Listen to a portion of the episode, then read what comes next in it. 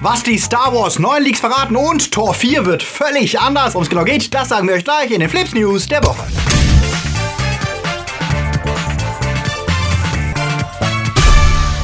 Themen der Woche. Joker schlägt Deadpool, Belästigung bei der Eiskönigin. Was wird aus Jack Sparrow? Stranger Things Star schockt Zuschauer. Herr der Ringe Serie Goes Game of Thrones. Fallout zockt die Fans ab und Last of Us 2 verschoben. Flips wird im Oktober unterstützt von unseren Flips Guardians. Tony Barth, Dark System, Alter I und Wir, Silko Pillasch, Luca Kamens, Sterntor 1, Derby, Nanoska, Sepp Kerschbommer, Akoya, Anja Scholz, Daniel Schuh, T-Unit CB, JFK Faker und der Twaslöper. Ein großer Dank geht auch an unsere Flips Junior Guardians. Vielen Dank für euren Support. Support. Wenn dir unsere News gefallen, drück auf den Abo-Knopf. Und für News unter der Woche, folg uns auf Twitter, Facebook oder Instagram. Sequels, Sequels, Sequels, ja, wir wissen es. Solange eine Marke noch nicht völlig verbrannt ist, wird sie immer wieder fortgesetzt und rebootet. Und das gilt auch für die Pirates of the Caribbean. Eine Serie, die eigentlich mit Teil 3 hätte enden sollen, sich aber weigert zu sterben, wie ein Haufen verfluchter Piraten. Nachdem wir zuletzt gehört haben, es wäre geplant, eine Fortsetzung ohne Jack Sparrow alias Johnny Depp zu drehen, die von den Deadpool-Drehbuchautoren verfasst würde, sieht es jetzt schon wieder ganz anders aus. Neue Drehbuchautoren ersetzen die Deadpool-Schreiber und zwar einerseits Craig Mazin. Der klingt erstmal unbeeindruckend, wenn man sieht, dass er Sachen wie Hangover und das Sequel zu Snow White and the Huntsman mitgeschrieben hat. Interessanter wird es aber, wenn man weiß, dass er für die preisgekrönte Tschernobyl-Serie verantwortlich ist, die bei HBO für viel Aufsehen sorgte. Sein Schreibkollege Ted Elliott ist hingegen ein Pirates-Veteran. Er hat an den Drehbüchern zu fast allen bisherigen Teilen mitgearbeitet, außer dem letzten. Zusammen sollen sie jetzt die Serie rebooten, ob mit oder ohne Johnny Depp ist dabei weiter völlig offen und die Serie Serie bleibt weiterhin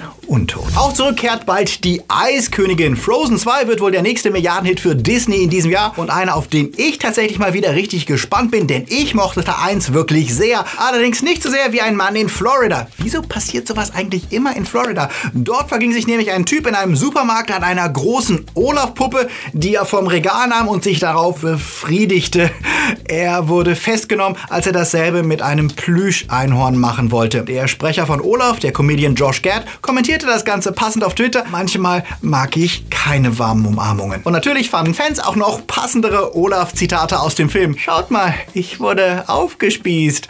Ja, Disney hat sich bestimmt gefreut. Freut ihr euch auf den garantiert jugendfreien zweiten Teil von Die Eiskönigin? Schreibt es in die Kommentare. Joker war wohl der Star des Herbst und wird sicher für viele einer der Filme des Jahres sein. Denn mit gerade mal 50 Millionen Produktionskosten ist er auch einer der lukrativsten Blockbuster des Jahres. Mit einem Budget, das gerade mal die Kaffeekasse eines Marvel-Films darstellt, hat er bisher weltweit über 770 Millionen eingespielt und ist damit in der Liste der erfolgreichsten R-Rated-Filme aller Zeiten jetzt auf Platz 1 vor Dead Deadpool und hat damit S, den Exorzisten und Hangover überholt. Grund genug für Ryan Reynolds, dem Joker auf seine äh, ganz spezielle Art äh, zu gratulieren. Ja, danke auch. Der Erfolg des Jokers ist, ob man ihn jetzt mag oder nicht, aber ein gutes Zeichen für das Blockbuster-Kino. Der mit erwarteten 800 Millionen bei einem vergleichsweise winzigen Budget zeigt der Hollywood eines sehr deutlich. Man muss Filme nicht mit einem sicheren Kinderrating von PG-13 drehen, um Erfolg zu haben. Und ein Film kann richtig Kohle machen, ohne dass er für einen Start in China harmonisiert wird. Dort wird der Joker nämlich vermutlich gar nicht anlaufen, aber das kann Warner jetzt eigentlich auch egal sein. Und wir hoffen da mal auf mehr Hollywood-Filme, die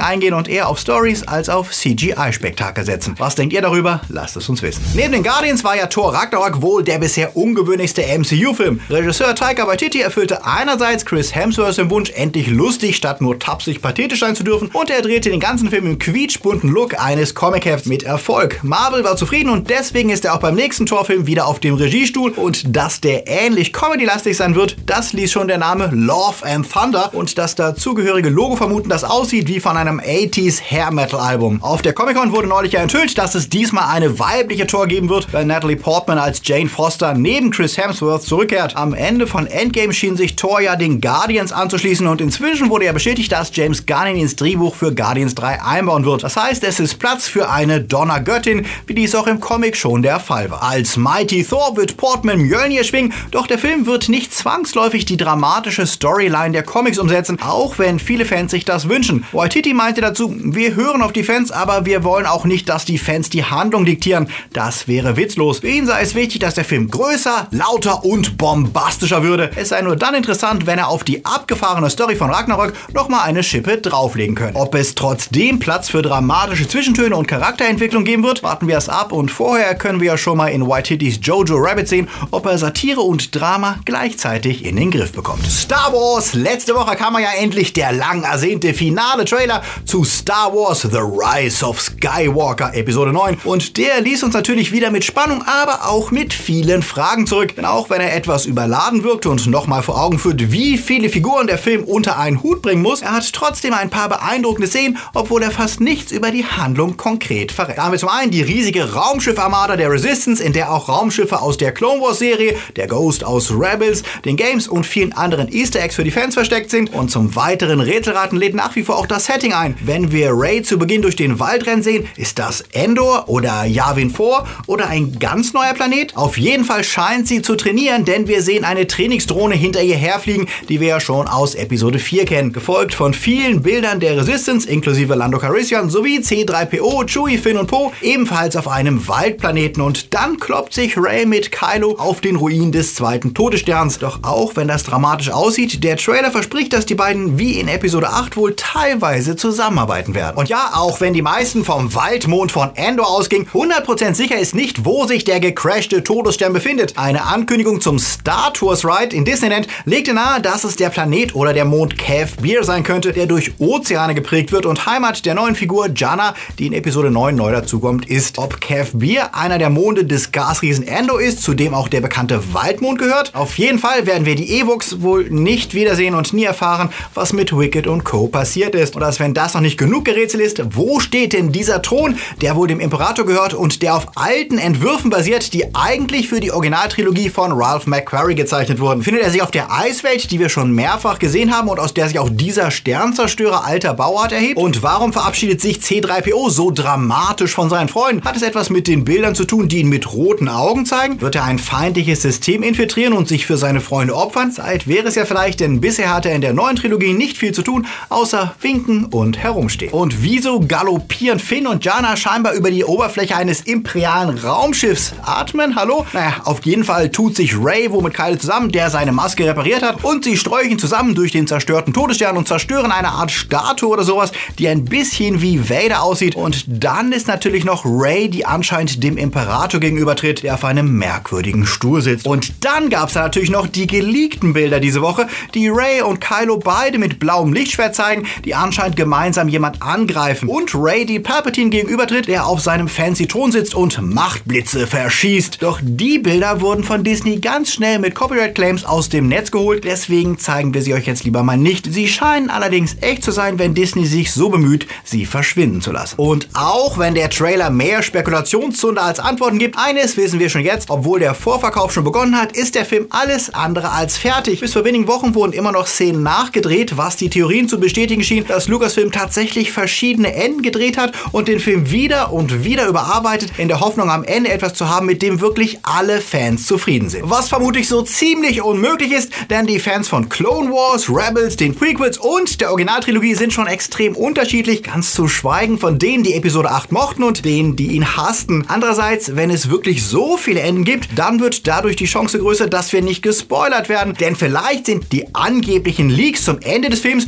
über die Fans sich teilweise ja jetzt schon aufregen, ja alle ganz unberechtigt, weil das eigentliche Ende doch ganz anders aussieht. Trotzdem, alle Fans unter einen Hut zu bekommen, dürfte sehr, sehr schwierig sein. Auch mit einem Film, der der bisher längste Star Wars Film wird, mit satten 150 Minuten Laufzeit. Sagt mal, wie fandet ihr den neuen Trailer? Was sind eure Theorien und seid ihr eigentlich gespannt auf Episode 9? Lasst es uns wissen.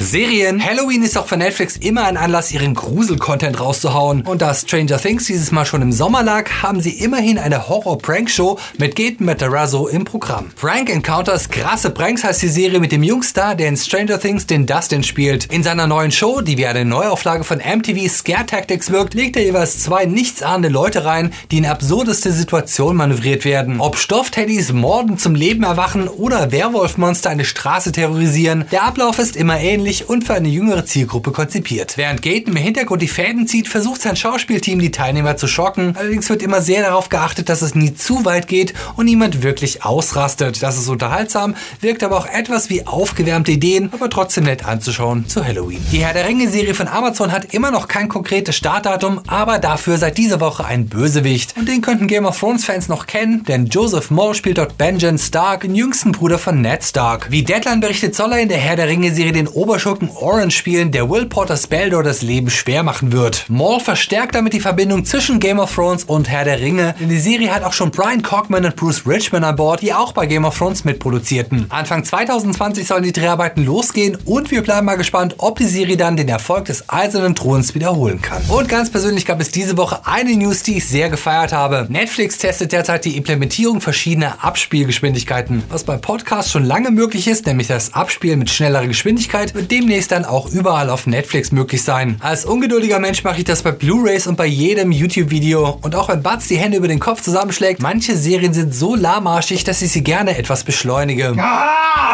Sei ruhig. Im Moment gibt es das Feature allerdings nur auf einigen Android-Devices, aber bald soll es regulär überall verfügbar sein. Dann können die Zuschauer auch endlich bei Netflix kommentieren, was sie bei Flips immer schreiben. Viel zu schnell. Blizzard durfte sich freuen diese Woche, denn auch wenn sie ihren Fäkaliensturm, ihr Chinagate noch lange nicht überstanden haben und auf der BlizzCon Ende kommender Woche Proteste zu erwarten sind, zumindest für eine Woche waren sie mal nicht das meistgehasste Game Studio, denn diese Ehre wurde Bethesda zuteil. Das Studio ist ja vor allem durch Elder Scrolls, das Doom Reboot, die Wolfenstein Games und Fallout bekannt und gerade letzteres steht nach dem verkackten Start der Online-Variante Fallout 76 im letzten Jahr unter keinem guten Stern. Das Spiel enttäuschte die Fans, bot wenig Spielspaß, kämpfte mit Bugs und wurde seit dem Start notdürftig in eine spielbare Form gepatcht. Und als wäre der Ruf noch nicht genug versaut, startete Bethesda diese Woche auch noch ein Abo namens Fallout First, das mehr kosten soll als Netflix, Spotify oder WoW, Game Pass oder PlayStation Now. 15 Euro pro Monat oder 120 im Jahr für ein einziges Spiel. Dafür bekommt ihr etwas virtuelle Währung, ein paar Spielgegenstände und Quality of Life Features und als Hauptattraktion die Möglichkeit, private Server zu erstellen. Etwas, das viele Fans tatsächlich wollen, von dem aber bisher gehofft wurde, es käme als kostenloses Feature. Nicht gerade üppig das Ganze für 15 Euro im Monat und das wäre das noch nicht genug, um die Fans vor den Kopf zu stoßen. Die paar armen Seelen, die Fallout First abgeschlossen haben, mussten feststellen, nicht mal diese Features funktionieren richtig. Private Server sind nicht wirklich privat und können nicht Invite-Only gestellt werden. Und die angeblich ganz coolen neuen Welten auf den privaten Servern sind anscheinend alles recycelte Orte, die teilweise schon gelootet wurden, wie Spieler berichtet haben. Dazu kamen noch krasse Bugs wie die groß angepriesenen Scrapboxen mit unbegrenztem Fassungsvermögen, die mal eben alles, was Spieler darin abgelegt haben, vernichteten. Yay! Das Ganze fliegt Bethesda gerade so richtig um die Ohren, inklusive einer Verarsche-Website namens FalloutFirst.com, die alles am neuen Premium-Angebot als gigantische Geldverschwendung parodiert. Die Domain hätte man sich vielleicht vorher mal sichern sollen. Auf Nachfrage von Polygon gab Bethesda an, an der Fehlerbehebung zu arbeiten, beteuerte, es würde keine Welten recycelt werden und versprach, die Privatserver-Einstellungen demnächst zu überarbeiten. Ob das reicht, die Fans zu beschwichtigen, vermutlich nicht, vor allem da diese seit dieser Woche mit The Outer Worlds eine verlockende Alternative haben, die ausgerechnet von den Machern des beliebten Fallout New Vegas stammt. Obsidian Softwares Weltraum-RPG bekommt derzeit gute Kritiken und dürfte für all jene interessant sein, die dem alten Fallout hinterher trauern. Apropos Trauer, die dürfte auch Fans von Last of Us 2 verspürt haben, denn nachdem gerade erst der Release-Termin bekannt gegeben wurde, ist der auch schon wieder verschoben. Naughty Dog teilte diese Woche mit, dass sie Ende Februar nicht schaffen, da sich im Beta-Testing noch Probleme ergeben hätten, die sie beseitigen wollen, um dann ein wirklich rundes Game zu präsentieren. Wahrscheinlich im Mai 2020. Als Fan bin ich natürlich ein bisschen traurig, aber andererseits respektiere ich, dass Sony es seinen Studios erlaubt, lieber etwas länger an ihren Titeln zu arbeiten, statt halbfertige, verbackten Schrott rauszubringen, wie wir es immer wieder erlebt haben von Mass Effect bis Anthem. Wie wir bei God of War gesehen haben letztes Jahr, es lohnt sich etwas länger zu warten und ich hoffe mal, das gilt nicht nur für Last of Us 2, sondern auch für Watch Dogs Legion. Das gehört neben Rainbow Six Quarantine und dem gespannt erwarteten Gods and Monsters zu den drei Games von Ubisoft, die diese Woche verschoben wurden. Statt im Frühjahr werden sie jetzt wohl im Herbst, Winter 2020 erscheinen und ebenfalls noch mehr Zeit bekommen, damit sie die Erwartungen erfüllen. Das fiel zusammen mit einer Gewinnwarnung, die Ubisoft diese Woche seinem Shareholdern mitteilte. Spiele wie Division 2 und Ghost Recon Breakpoint würden unter den Erwartungen bleiben. Was erstmal negativ klingt, könnte positive Wirkung haben, denn Ubisoft wurde schon länger sein Fokus auf Games als Service vorgeworfen, der zu berechenbaren, immer gleichen Spielwelten führe und dazu, dass sich Assassin's Creed, Division und Watch Dogs immer ähnlicher würden und sich lediglich kosmetisch unterschieden. Vielleicht nimmt sich das Studio ja die Kritik zu Herzen und versucht wieder etwas mehr originelle Mechaniken zu designen, die letztlich zu unterhaltsameren Spielen führen. Wartet ihr lieber etwas auf Games oder sind Release-Dates für euch das Wichtigste? Sagt es uns in den Kommentaren. Hier sind sie, unsere Starts der Woche. Scary Stories to Tell in the Dark. So heißt die Gruselreihe für Jugendliche von Alvin Schwartz, die etwas härter ist, als ihr es von Gänsehaut gewohnt seid. Und so heißt auch die Verfilmung, die von Guillermo del Toro produziert wurde und von vier Freunden erzählt, die durch ein Buch mit Horrorstories in tödliche Gefahr gebracht werden. Für Saw-Fans sicher zu harmlos, aber für alle, die gut besetzte und stimmungsvollen Grusel zu Halloween suchen, eine absolute Empfehlung, alleine wegen der originellen Monster-Designs. Von mir bekommt der Film 7 Punkte, von der Kritik im Schnitt 6,5 für Scary Stories to Tell in the Dark. Etwas härteren Horror bietet Halloween Haunt von den Autoren von A Quiet Place. Die erzählen von ein paar Teenies, die sich zu Halloween in eine Spukhaus-Attraktion wagen und für den besseren Grusel sogar ihre Handys abgeben, was man nie, nie, nie machen sollte. Sowieso nicht. Ob der Film mehr bietet als die bewährten Scares, das müsst ihr leider selbst herausfinden, denn wir haben dafür noch keinen Kritikerschnitt. Danke an dieser Stelle schon mal an alle, die uns schon jetzt auf Twitter, Facebook oder Instagram folgen und sich jeden Tag News zu Filmen, Serien und Games abholen. Alle, die es noch nicht tun, sind herzlich willkommen, uns zu stalken und dort auch mal anzuchatten. Auf Insta antworten wir meist am schnellsten. Und wer noch Inspiration für Halloween-Filmabende sucht, am Freitag haben wir euch die Top 5 Filme vorgestellt, die verstörender sein können als der Joker. Schaut mal ins Video rein. Danke auch an alle von euch, die die Werbung nicht überspringen und so den Kanal unterstützen. Denn ihr wisst ja, kleine Kanäle wie Flips ohne große Firma oder Management im Hintergrund brauchen euren Support durch Teilen, Weiterempfehlen und natürlich Abonnieren mit Glocke, damit YouTube nicht wieder die Hälfte aller Videos versteckt. Und wer mehr mehr machen möchte, klickt euch mal auf Patreon. Da erfahrt ihr mehr darüber, wie ihr uns unterstützen könnt. Oder lasst uns einmalig und spontan ein kleines Trinkgeld per PayPal da. Die Links sind wie immer unten in der Beschreibung. Diese sehr coolen Leute unterstützen Flips schon monatlich. Das sind unsere zeitreisenden Flips Timelords, die auf Patreon ihren Beitrag leisten, damit es bis heute Flips gibt und hoffentlich auch in 2020 geben wird. Genauso wie die Flips Patronus hier, die genauso cool sind. Und natürlich die Guardians, Junior Guardians und Padawans. Möchtest auch du deinen Namen mal in der Sendung lesen und Flips regelmäßig supporten, dann geh jetzt auf Patreon. Wir wünschen euch jetzt ein fantastisch, gruselig, spaßiges Halloween und eine schöne Woche. Genießt die Herbsttage und denkt dran, wir müssen nicht immer einer Meinung sein bei Popkultur. Hauptsache, wir haben Spaß an Filme, Serien und Games. Bis zum nächsten Mal. Läuft. Das war wieder meine Halloween-Stimme, hast gemerkt.